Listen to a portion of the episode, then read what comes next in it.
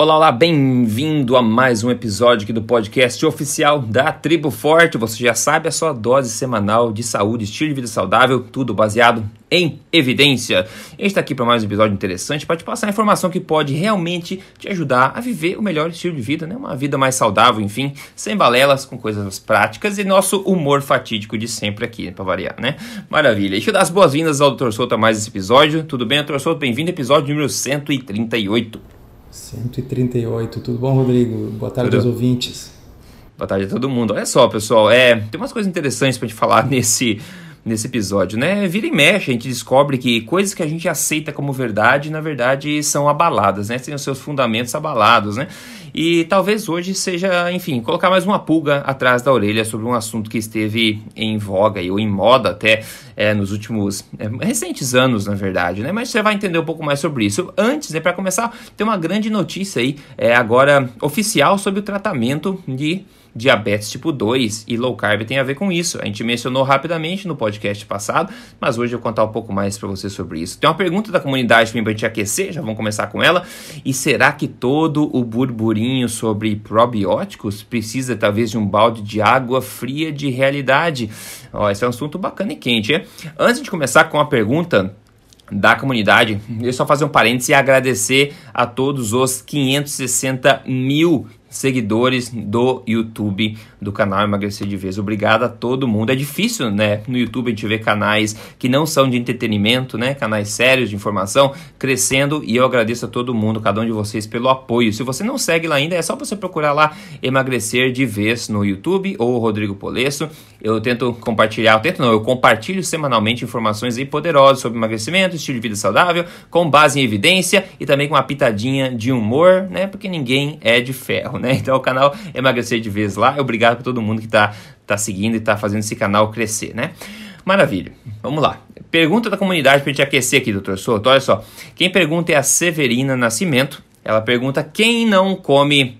Na verdade, é uma pergunta, uma frase, uma mais ou menos. Ó, quem não come carboidrato muito tempo e a barriga continua inchada aqui? Ela falou só isso. Eu escolhi isso pelo seguinte: eu queria primeiro definir, para começar a responder, eu vou dar minha pitada aqui depois, é, doutor Souto, você pode complementar, mas definir a questão de carboidrato. Ela falou: quem não come muito, quem não come carboidrato há muito tempo e a barriga continua inchada, né? Qual é o problema? Bom, eu gosto de definir carboidratos. Carboidrato, lá, batata, mandioca, arroz, massa, açúcar, grão no geral, farinhas no geral, mel, frutas, legumes, beterraba, cenoura, folhas e saladas, né? Fibras são também carboidratos também, apesar de não serem absorvidas pelos corpos corpos. Então a gente percebe que carboidrato é muita coisa, né? Tudo isso é carboidrato. Então, salvo é, é, ocasiões mais raras, né? É, situações de exceção, dizer que você não come carboidratos tende a não condizer com a realidade, né? Com o que realmente está acontecendo quando ela fala não come carboidrato. Então, inchaço é sinal de alguma coisa que está não está sendo muito bem digerida pelo corpo ou também não está sendo bem absorvida pelo intestino, né? Se você tem um intestino irritado, por exemplo, é, fibras no geral, até fibras, carboidratos que não são nutritivos podem causar problemas de digestão e gases também. Se o seu ácido estomacal, por exemplo, não estiver de acordo, a gente sabe que isso também, qualquer alimento pode gerar um inchaço no próprio estômago, uma vez que as bactérias já começam ali a fermentar dentro do próprio estômago antes de ser esse alimento esvaziado para o intestino. Além disso, alimentos que geram gases na digestão em qualquer pessoa, por exemplo, o excesso de cerejas frescas, como eu já descobri recentemente, pode provocar gases também, mesmo numa pessoa que tem o funcionamento normal. Então tem muitas coisas a serem investigadas né, antes de a gente concluir o problema e um profissional competente sempre precisa ser consultado para poder te ajudar, né? O que eu não gosto de ver são comentários categóricos como eu não como carboidratos ou eu só como XY, porque isso tende a não ser verdade, né? Então, ela falou que não come carboidratos há muito tempo, é difícil saber o que, que isso quer dizer de verdade, mas ela reclama que a barriga dela continua inchada e eu levantei essas possibilidades que podem acontecer, que poderiam ser solucionadas com a acompanhamento de uma pessoa competente, né? Mas eu não sei, doutor Souto, se você tem alguma pitada adicional de conhecimento para tentar ajudar a nossa ouvinte Severina. Então, Rodrigo, o que você falou uh, é real, é fato. E, e lógico, uh, inchado é um termo muito genérico. Uhum. Uh, eu posso ter motivos de aumento do, do abdômen que não tem nada a ver nem com gordura e nem com gases. Né? Uh, e assim, claro, a brincadeira seria dizer assim, gravidez é um deles, né? Mas claro, não é o caso aqui, eu imagino. Uh, mas uh, vamos, por exemplo, pegar algumas situações. Paciente que esteja com, com uma verminose, por exemplo né? Ou com protozoários, com alguma coisa dessa no seu intestino, que um exame de uhum. fezes pode mostrar. Tá?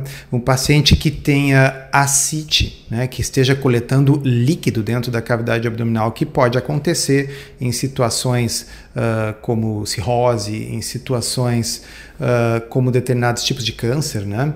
nos quais a pessoa pode ter implantes no seu peritônio. Eu não estou dizendo isso para assustar a Severina, é que a gente não vai conseguir fazer o diagnóstico dela e nem pode, né? Claro. por internet. Então nós estamos falando para os nossos milhares e milhares de ouvintes entenderem que barrigas podem inchar por vários motivos.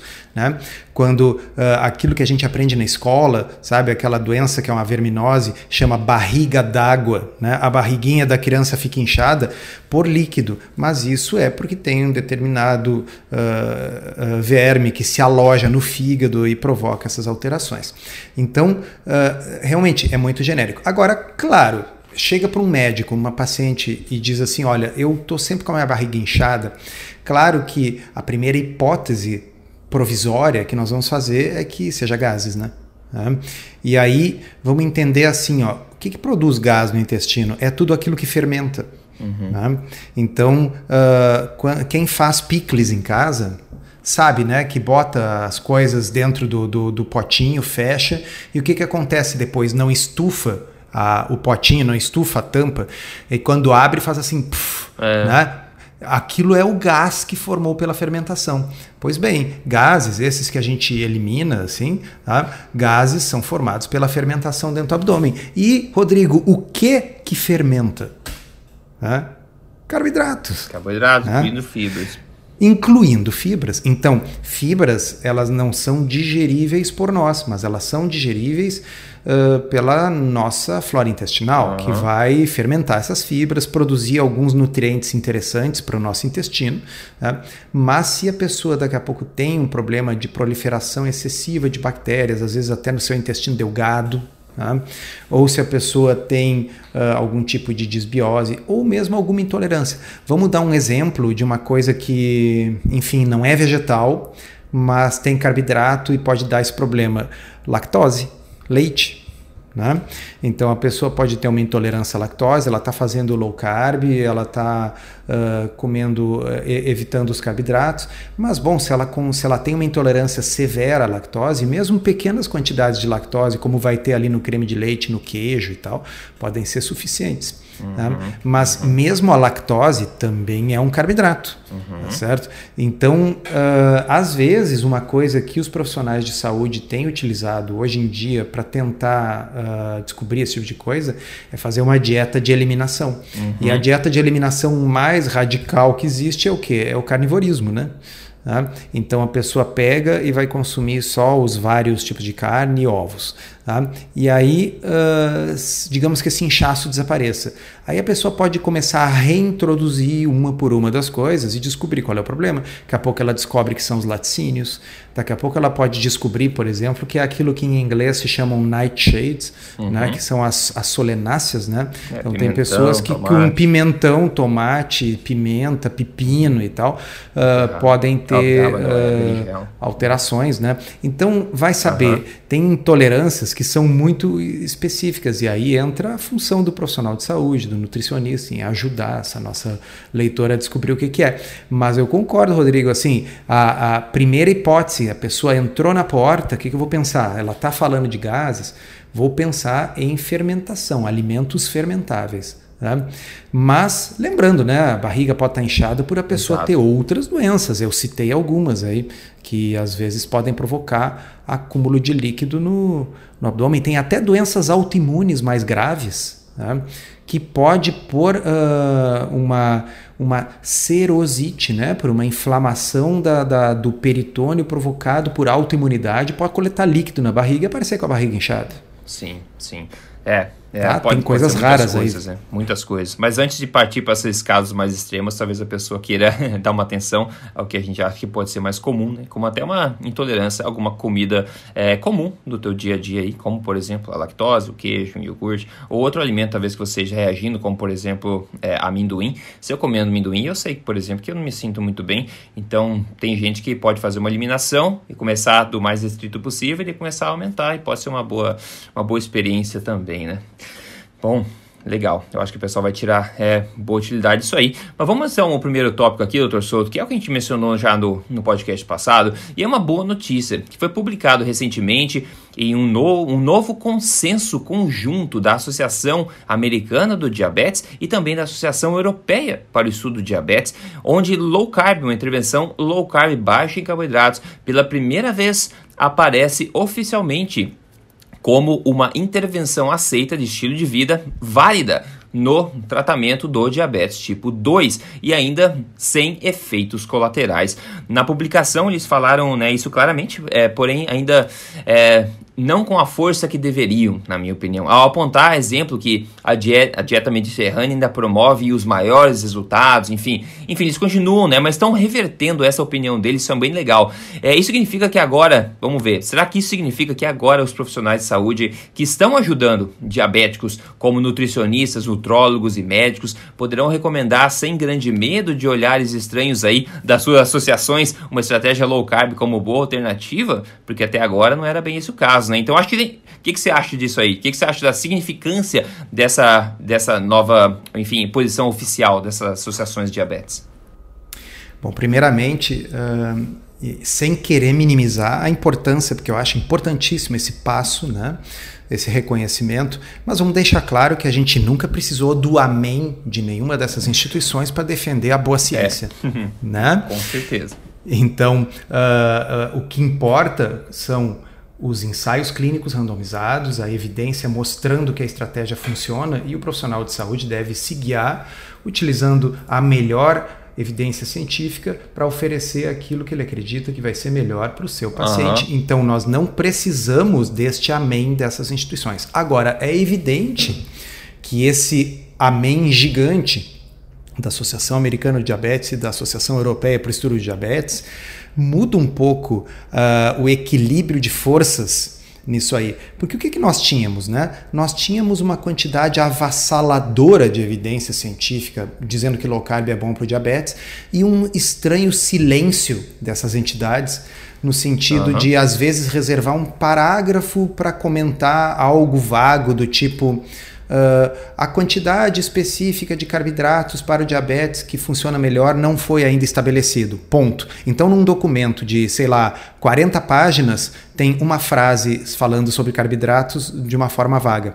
Então, agora a coisa foi incluída, repito, não com o destaque que deveria, não colocando na minha opinião, baseado na evidência atual que existe publicada, este documento deveria dizer o seguinte: low carb deve ser a primeira estratégia, a estratégia default, a estratégia inicial no tratamento do diabetes tipo 2. Tá? Bom, aqueles pacientes que não colocarem a sua doença em remissão apenas com low carb eles podem então começar a tentar coisas alternativas, agregar medicamentos e tal. Quer dizer, essa é, na minha opinião, aquilo que se deveria derivar do estado atual da literatura científica. Mas tá bem, a gente não pode exigir tanto de gente que até pouco tempo atrás estava dizendo que isso era só uma dieta uhum. da moda. Né? Pois é. então, é. o simples fato de estar constando lá como uma das alternativas válidas e, como você bem salientou, Rodrigo, na mesma tabelinha aparece, aparecer escrito como justificativa para o seu uso o fato de que é isento de efeitos colaterais. Ou seja, neste quadrinho, basicamente está encapsulado que essas coisas de que você vai entrar em cetoacidose, você vai perder os rins, vai explodir o fígado, vai perder a massa muscular, entendeu? Isso são efeitos colaterais, obviamente fictícios, fantasiosos, mas é o que os profissionais mal informados dizem. Né? No entanto, está lá no consenso conjunto das duas maiores associações mundiais que não apenas é uma estratégia válida, como ela é uma estratégia considerada segura, ok? Como eu disse, eu não precisava desse consenso para saber que era segura, porque eu sei ler a literatura científica. Eu, quando eu digo, qualquer profissional que quiser abrir o PubMed e colocar Low Carbohydrate Diet e coloca o filtro Clinical Trials, vai saber isso que eu estou dizendo, ok? Não precisa ser o gênio da, da, da, da lâmpada para ver isso. Mas ter, ter isso aí significa que agora, quem vai dizer que é uma dieta da moda sinto muito, acho que vai ter que morder a língua, né? Porque essas são as mesmas pessoas, quem diz assim, low carb é a dieta da moda, são pessoas que respeitam as diretrizes. Pois bem, agora tá nas diretrizes. E aí? E agora, José? Tá certo? E agora, José? É, eu acho que seria um, um bom mundo, na verdade, um mundo onde as pessoas possam ir direto nas evidências e poderem ter a sua prática é, médica com tranquilidade. A gente sabe que, é, enfim, nutricionistas principalmente que acabam é, usando a estratégia low carb para pacientes que até estão com diabetes, acabam sofrendo até uma opressão aí, até problemas legais das próprias associações por, a, por low carb ainda ter todos esses, esses, esses mitos, apesar da evidência, né? Só que agora, com esse posicionamento oficial, que eu não sei quando a Associação é, Brasileira de Diabetes vai também herdar isso aí, isso pode facilitar bastante, imagina, essa prática aí da, desses profissionais. É, e, e, se a Associação Brasileira uh, não mudar a sua postura, Bem, nós estamos aí uh, há poucos dias de lançar o website, a associação, a possibilidade de associação das pessoas, a Associação Brasileira Low Carb. E a Associação Brasileira Low Carb vai, através dos profissionais endocrinologistas que irão compor essa associação, uhum. redigir uhum. as suas próprias diretrizes baseadas em evidência. Tá certo? Então, uh, eu penso que ou as outras associações brasileiras vão ter que se atualizar em termos da literatura, ou elas vão ficar relegadas o quê? É. À irrelevância, né? É, é exatamente, exatamente, bem dito. Ok, então, então, antes a gente partir para o próximo assunto aqui, que é um assunto é, um tanto interessante, meio polêmico também, sobre probióticos, será que tudo que a gente tem escutado por aí não é bem né? Verdade? Sei lá, o que, que a evidência está dizendo agora? Vamos, vamos ver já em seguida. Antes, um break rápido aqui. Notícia boa, né? O Rafael mandou pra gente aqui um caso de sucesso dele, com fotos bem legais de antes e depois. Ele perdeu 20 quilos e mais de 25 centímetros de barriga. Ele falou que ganhou massa muscular e é uma outra pessoa. Ele está completando agora um ano dentro do programa Código Emagrecer de Vez com esses resultados fantásticos. Ele publicou dentro do fórum lá do, do pessoal que segue o, o, programa essas fotos. Então é um orgulho, é um prazer trazer aqui à tona o caso de sucesso dele e dar meus parabéns para ele, Rafael. Menos 20 quilos aí com o programa Código Emagrecer de Vez. Se você tem interesse em seguir isso aí, seguir aplicado semana a semana com tudo que precisa fazer para chegar na sua melhor forma é, física, entra aí em código emagrecerdevez.com.br. Mas, Rodrigo, um detalhe, o, o bem-estar uh, programa falou que se perde massa muscular e não se perde gordura com esse tipo de alimentação. É, eu não vi o antes e depois do bem-estar não, viu? então, pessoal, para quem não ouviu, não nos escutou no podcast passado, podcast passado, tinha uma série de previsões sobre o que, que ia ser dito na TV, nem era nesse programa, era no outro programa que deu no domingo, e por casualidade, na segunda-feira subsequente, no dia seguinte, deu o programa este que nós nos referimos.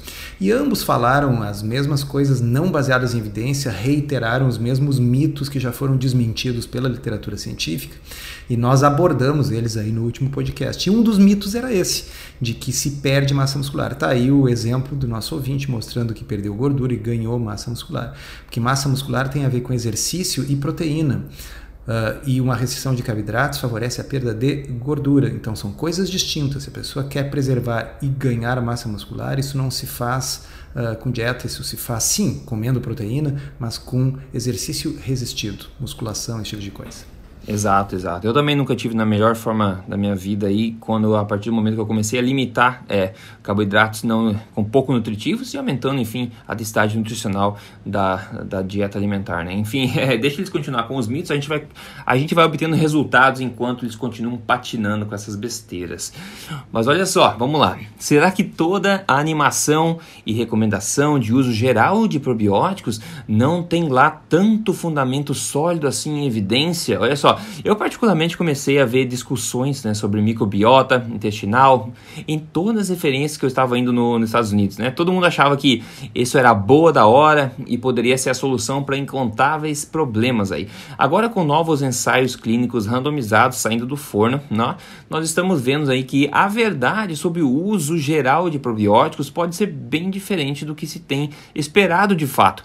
A exemplo para vocês ficarem todos na mesma página, dois ensaios clínicos randomizados mais recentes trazem esse balde de água fria. E aqui vou resumir alguns dos pontos que eles mostraram. Tem um artigo aqui que a gente vai linkar no Medscape, que está meio que resumindo o resultado desses dois ensaios clínicos, mas eu vou ler para vocês aqui os principais pontos. Vem conclusões desses dois ensaios clínicos randomizados, tá? O primeiro, o exame, os exames de fezes, né, que são feitos para fim de analisar o efeito de probióticos, tendem a não mostrar a real verdade sobre o que está acontecendo na microbiota e na saúde geral das pessoas. Olha só. O intestino de muita gente resiste à colonização de probióticos e a colonização em si pode acontecer também de forma diferente em diferentes partes do intestino, então não é tão simples quanto as pessoas acham que é.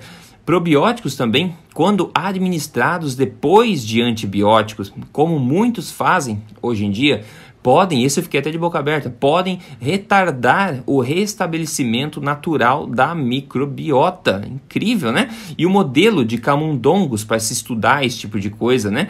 Estudos feitos em camundongos não podem ser extrapolados muito bem para humanos nesse sentido, né? Porque já nós somos bastante diferentes e no caso de probióticos eles observaram também um comportamento diferente dessas ações no organismo. Então várias coisas bastante grandes. Eles dizem que os probióticos podem ser inúteis em muita gente, em muitas pessoas, ou podem ser até é, danosos em algumas pessoas, não é verdade? Então não é aquele mar de rosas que as pessoas haviam é, achado, acho ultimamente, né, que probiótico é a solução para tudo, né? Inclusive essa questão do antibiótico, se a gente for pensar que muita gente tem tomado probióticos depois de antibióticos na esperança de poder recolonizar rapidamente, mas parece que o corpo sabe como fazer isso naturalmente já e a inclusão, a ingestão de probióticos estrangeiros digamos assim, por forma de suplemento, pode até retardar o restabelecimento da flora natural do organismo. Então, digamos, é um balde de água fria, assim, nesse excitamento todo, né, que ultimamente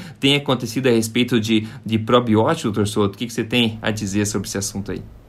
Ah, tem bastante coisa a dizer. Bastante coisa. A primeira, eu acho que isso deve servir como um exemplo geral, genérico, para pensamento crítico. Uh, então eu vou fazer um traçar analogias com outras coisas que a gente sempre fala aqui. Uhum. Né? O que, que a gente diz? Olha, uh, não, não adianta a gente se apaixonar por um determinado modelo teórico. É verdade. Tá? Por exemplo, nós poderíamos acreditar que comer ovos é uma coisa ruim, porque o ovo contém muito colesterol. Este colesterol vai aumentar o colesterol no sangue, que por sua vez vai causar doença cardíaca. Toda essa teoria, ela, ela, ela, ela não é um absurdo, ela, ela faz sentido, só que ela não é real ok? Uhum, o, assim, nem o colesterol do alimento eleva significativamente o colesterol do sangue, nem o colesterol do sangue elevado por alimentos está provado que tenha qualquer influência com, em doença cardiovascular. Então, uh, vamos dizer, o fato de que eu faça um raciocínio, se eu consumir antibióticos, os antibióticos vão matar muitas bactérias da minha flora intestinal. Então, se eu consumir probióticos, eu vou facilitar o que? A reposição dessas bactérias que foram mortas. Tá, é, é uma coisa faz que sentido. faz é. sentido. Mas veja bem, a gente tem que ter o mesmo ceticismo para tudo. Tá?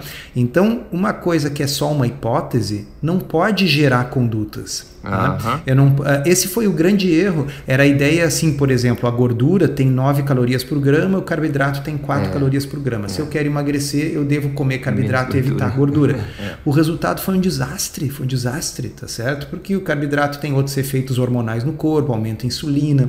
O carboidrato não, não inibe o apetite da mesma forma que a gordura e a proteína inibem. Então, gordura e proteína dão mais saciedade. Então, qual é a forma certa de fazer? Eu vou dizer para vocês, eu estou perguntando, mas vou dizer qual é a forma certa de fazer. Vamos pegar esse exemplo. Eu quero saber se eu devo restringir uh, carboidratos na dieta ou devo restringir gordura na dieta para ver o que, que facilita mais a perda de peso. Bom, eu faço as teorias que eu quiser, mas eu só vou saber se eu pegar 200 pessoas, por exemplo, sortear 100 para um grupo, 100 para o outro e fizeram um experimento. Isso chama-se um ensaio clínico randomizado. Por quê? Porque a gente nunca sabe quais as variáveis que vão ser realmente importantes, só quando é. a gente testa na prática. Tá? Uhum. Então, uh, ninguém uh, desenvolveu um automóvel só nas pranchetas dos engenheiros e esse automóvel foi produzido e saiu sendo vendido. Não é assim que funciona. Cada ideia que os engenheiros têm vira um experimento que é primeiro feito num modelo em escala, depois é feito grande, depois é testado nas pistas, tá certo? E aí cada vez o pessoal vai vendo problemas que não imaginou, coisas que não tinham pensado, e assim vai havendo um feedback, correções, correções. Então vamos para o caso específico aí do, do probiótico. Tá? Uh, o que acontece? Agora está se vendo que muitas vezes essas bactérias dos probióticos elas não colonizam o intestino, porque não adianta essas bactérias que a gente consome na forma de probióticos serem excretadas nas fezes, tendo passado reto pelo intestino e não tendo colonizado esse intestino, porque a nossa flora intestinal coloniza o nosso intestino. Ah, e aí o que, que o pessoal fazia? Dava o probiótico, olhava as fezes e dizia: olha, aquilo que a gente botou pela boca a gente assou nas fezes, sinal que deu certo. É. Então não, não é assim. Ah, essas pesquisas agora que o Rodrigo falou foram feitas biópsias da mucosa intestinal e se descobriu o quê? Que muitas vezes o probiótico é simplesmente uma coisa cara que sai do jeito que entrou e não coloniza uh, coisa nenhuma. Uhum. Segundo e mais interessante foi esse estudo em que deram dois antibióticos bem potentes para tentar fazer um grande estrago na flora intestinal de voluntários e depois se administrou probióticos uhum. uh, para um grupo, para outro grupo não, foi um estudo randomizado. Uh, e a conclusão foi que os probióticos muitas vezes retardavam a restauração da flora normal. Isso é uh, incrível. O, o que eu vou fazer uma analogia ecológica aí para os nossos ouvintes que talvez Manda. facilite. Imagina o seguinte, tá? Que eu peguei e fiz uma queimada numa área de mata nativa, de mata atlântica. Tá? Então desmatei o equivalente a 10 campos de futebol com queimada. Tá? Bom, agora aquilo ali é uma terra arrasada. E aí eu pego e semeio naquela região árvores da América do Norte. Sem, sementes de plantas estranhas que não uhum. fazem parte daquela região ali, uhum. que são de outro lugar. Bom, aí, claro, vai começar a crescer ali uh, pinheiros do Canadá, vai começar a crescer ali uma série de outras plantas uh, uh, invasoras exóticas, tá certo? Faz todo sentido que isso dificulte a recuperação do bioma que existia ali antes, é. porque agora eu introduzi espécies exóticas. É. Tá? Mas vocês entendem que é só depois que a gente faz o experimento, o ensaio clínico randomizado, que a gente tem condições de saber se algo funciona ou não e de começar a levantar hipóteses alternativas. Enquanto a gente ficar fazendo esse exercício fútil de achar que é possível descobrir tudo e saber tudo sem sair do sofá, só fazendo hipóteses na cabeça, isso era o que se fazia na, na Grécia Antiga. Uhum. É, é, eu já falei aqui sobre isso, né? aquela história de que durante a Idade Média, muitas vezes o pessoal se recusava a verificar na realidade se alguma coisa era ou não era daquele jeito, porque a grande autoridade sobre o assunto eram os escritos de Aristóteles. Né? Então, se Aristóteles dizia que as artérias no corpo carregam ar, Bom, então era ar. E precisou chegar ao iluminismo para as pessoas começarem a dissecar cadáveres e ver que não, que não era assim. É, as artérias se chamam artérias por causa disso, porque eles achavam que era ar que andava dentro e não sangue. Né? Uhum. Então, uh, uh, vocês vão encontrar, é só procurar aí na internet, relatos dos livros que existiam durante a Idade Média, onde se achava que no. e se usa, é, vamos dizer, essa linguagem ela é usada até hoje, que no coração ardia um fogo, uma fornalha. Tá? As pessoas realmente achavam que tinha fogo dentro do peito das pessoas. Tá? E, e, e, por isso que quando o coração parava, a pessoa morria, porque apagou o fogo daquela fornalha. Hoje a gente usa ainda como metáfora, mas as pessoas acreditavam uhum. nisso. Tá? Uhum. Porque ninguém tinha ido lá para eh, abrir o peito do, do, do, do, do cadáver ou dissecar animais, enfim, e descobrir. Porque estava escrito no livro do Aristóteles. E o Aristóteles chegou a essas conclusões como? Pensando, Uhum, tá? Uhum. Porque se imaginava que o pensamento era a forma mais uh, importante e útil de se chegar à verdade. Sim, o pensamento ele é importante, mas é necessário ter o que? A parte empírica que confirma ou refuta aquela teoria, aquele pensamento. Principalmente refuta, porque confirmar a gente nunca pode confirmar o suficiente, mas refutar a gente pode, né? Então, todo esse meu discurso aí para dizer o seguinte: a gente tem que ser cético, não só em relação às diretrizes no que diz respeito a low carb e diabetes, ou low carb e perda de peso, ou se as estatinas deveriam ser usadas por pessoas que têm um colesterol acima de 200, mas o resto está tudo ok. A gente tem que ser cético também quanto ao uso de suplementos, vitaminas, a gente tem que ser cético quanto à medicina alternativa, a gente tem que ser cético quanto a essa questão dos probióticos. Por quê? Porque enquanto for tudo baseado em teoria e não tiver ensaio clínico randomizado, é só chute. Né? E aí o que, que acontece? A gente sai usando com aquela noção assim, ah, mas só pode fazer bem, ou é natural, então tá bem. Né? E, então eu acho que o grande benefício que traz a gente discutir esse assunto aqui é, é aumentar o nível de pensamento crítico das pessoas, né, Rodrigo? É, eu concordo plenamente. Na verdade, eu acho que foi muito bom você ter aberto esse leque, porque o problema é muito maior. É um problema né, genérico de entender que nós seres humanos queremos desesperadamente né, ser mais inteligente, ou ser mais esperto que o nosso corpo. E olhando para trás na história, toda vez que a gente tentou fazer isso, a gente deu com os pés na lama, né? A época da, da, do genoma, por exemplo, se achava que todas as doenças iriam ser curadas, o mundo ia mudar completamente. O que aconteceu foi nada até hoje. Né? A, a, busca pelo esse problema, decodificação do câncer no genoma, ainda bilhões de dólares depois, já deu em nada. E quando a gente sabe que outras intervenções gratuitas de estilo de vida dão resultados mais promissores, agora o probiótico e outro que eu falei no acho um podcast anterior da questão dos antioxidantes, das vitaminas, os detox, os extratos que podem sim ter talvez very, é, very efeitos muito específicos, né, em alguns casos, mas como recomendação geral a gente acaba só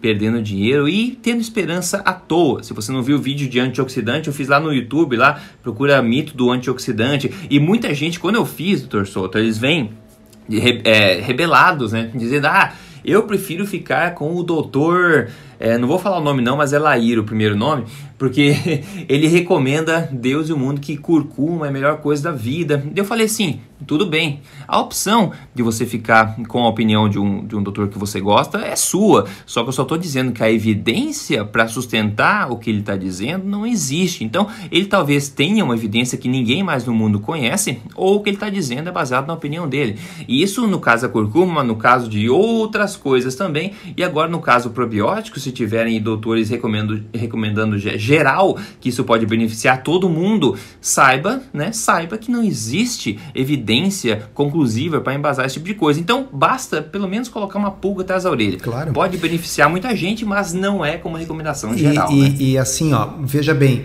para as pessoas, porque às vezes as pessoas não estão acostumadas com o discurso científico e entendem, ah, então vocês estão dizendo que não tem importância nenhuma. Não, ninguém disse isso.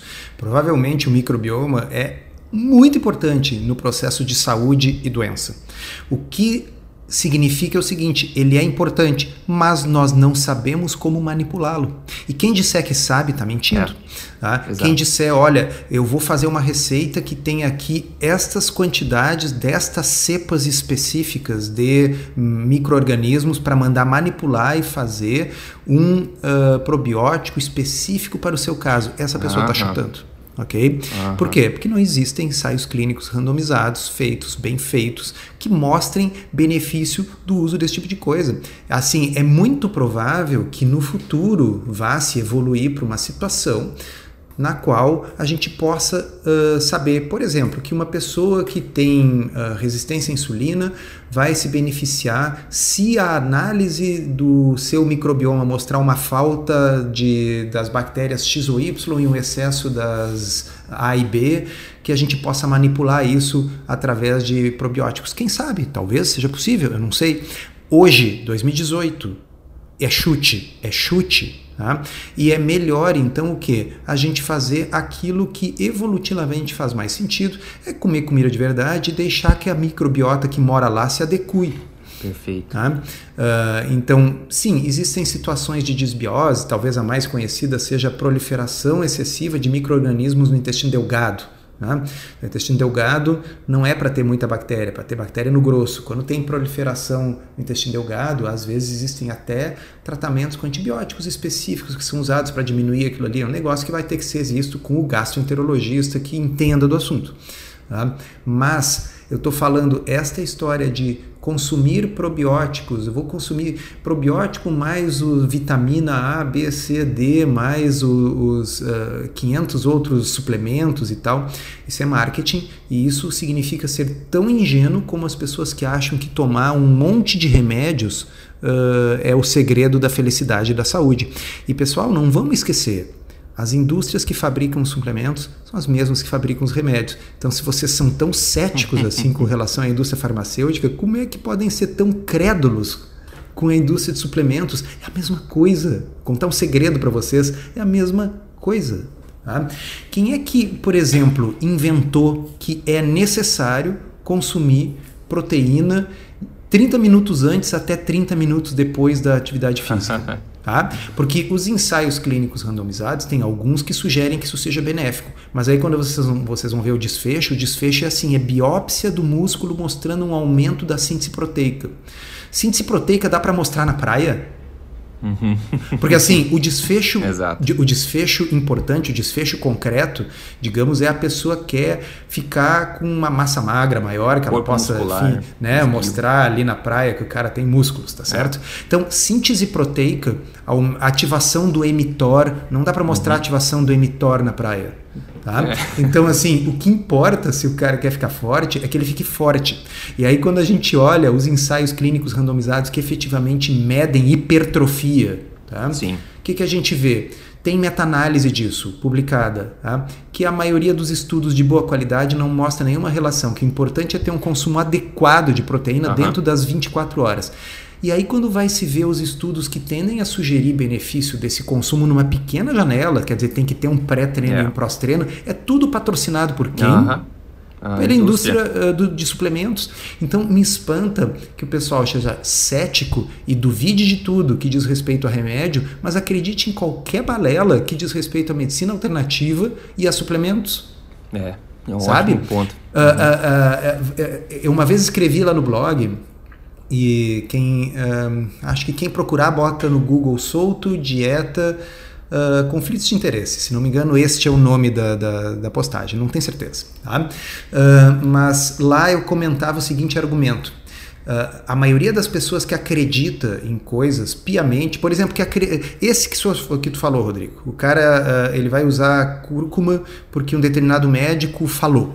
Tá? Uhum. Uh, bom, será que essa pessoa uh, compraria um carro usado sem mandar para o mecânico da sua confiança dar uma olhada, só porque o vendedor do carro usado disse que o carro era uma maravilha. É, é. Olha só, é. o vendedor do carro usado me garantiu que esse carro aí nunca bateu, é.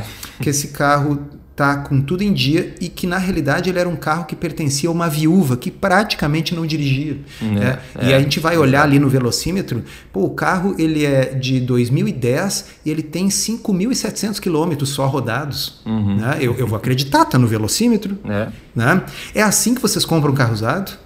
É, é, Bom, se comprarem, sinto muito, vocês vão ter muitos problemas na vida, não só com carro usado, é. mas com investimentos e com tantas outras coisas. Então, a gente já nasce com um ceticismo, tá certo? A gente é. sabe que não pode confiar em tudo, que o vendedor do carro usado tem um conflito de interesses muito grande, quer dizer, ele não pode ser que ele não queira assim ser desonesto, mas ele precisa, tá certo? Ele precisa porque é, ele tem que vender aquele carro. Se ele não vender aquilo, não, ele não vai ganhar o bônus da venda e ele não vai vai conseguir pagar o colégio dos filhos. Tá? Então eu tenho que duvidar, eu tenho que partir do princípio que talvez aquele velocímetro tenha sido mexido, que esse carro já tenha sido batido sim e chapeado e tal. Bom, agora quando chega na hora de tomar cúrcuma, eu acredito 100%. Uhum. É, não faz sentido. Né? Porque o cara que fabrica cúrcuma não tem nenhum interesse em fazer estudos científicos uh, é, assim tendenciosos. Vocês entendem que assim não dá para ser cético numa coisa na vida e ser crédulo noutra. Que pelo menos eu na minha cabeça, eu solto, tá? eu tento ter um nível de ceticismo basal que vale para tudo. Uhum. Se a uhum. gente não tiver, a gente vai ser enganado. É. Tá? A gente pode ser enganado pelo vendedor de carro usado, mas a gente pode ser enganado sim pelos estudos científicos, a gente pode ser enganado sim uh, pelas diretrizes, ok? Tem que ser cético para tudo na vida. É verdade. Nós não só pode ser enganado, como nós estamos sendo o tempo inteiro. Se você não tiver esse muro erguido, os cachorros vão entrar, sem dúvida, numa área ou na outra. Mas enfim, é, vamos lá, vamos compartilhar então o que, que a gente vai. É, eu degustou ou vai degustar? Porque eu não degustei nada ainda. Então vou começar dizendo que de janta hoje eu vou fazer uns bifes de entrecô bem legal com uns queijos aí para acompanhar. E essa vai ser a minha janta hoje, alimentação forte. Diga lá você, doutor Souto, o que, que você aprontou na cozinha hoje? Fez um, alguma coisa exótica, uma culinária francesa, Michelin Star? O que, que aconteceu? Ah, então, assim, na realidade eu só fiz um bife com ovo. É. Porque assim, o problema é o seguinte, é, é, é a simplicidade, né? Oh, é. Então, assim, a simplicidade tem, é uma virtude. Uh, eu, eu fico imaginando como deve ser complicado a pessoa que realmente precisa fazer um prato diferente cada dia. Assim, pois é. E, e, e, a pessoa ainda por cima não quer comer porcaria. Então, quer dizer, eu quero comer alimentos nutricionalmente densos, eu quero consumir alimentos diferentes, coloridos e bonitos cada dia, uh, uh, eu quero evitar que eles sejam ricos em carboidratos refinados. Poxa vida, a pessoa tem que ter talento daí, né? Ah, por exemplo, a, a, a, Poliana, Nutri das Panelas, é uma é. dessas pessoas, né? Vocês olham o Instagram dela, pô, cada dia é um negócio maravilhoso. É. Né? Mas uh, eu, eu sou pela simplicidade, assim, bifinho com ovo resolve. Não, resolve muito bem. Eu também, eu chamo de minimalismo alimentar. É isso. E é isso, essencialismo também é uma boa palavra para essa mesma coisa.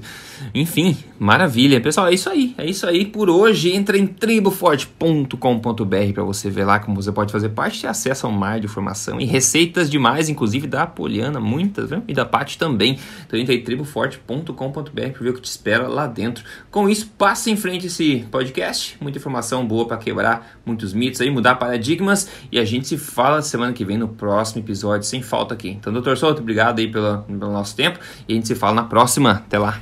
Até lá, obrigado, até a próxima.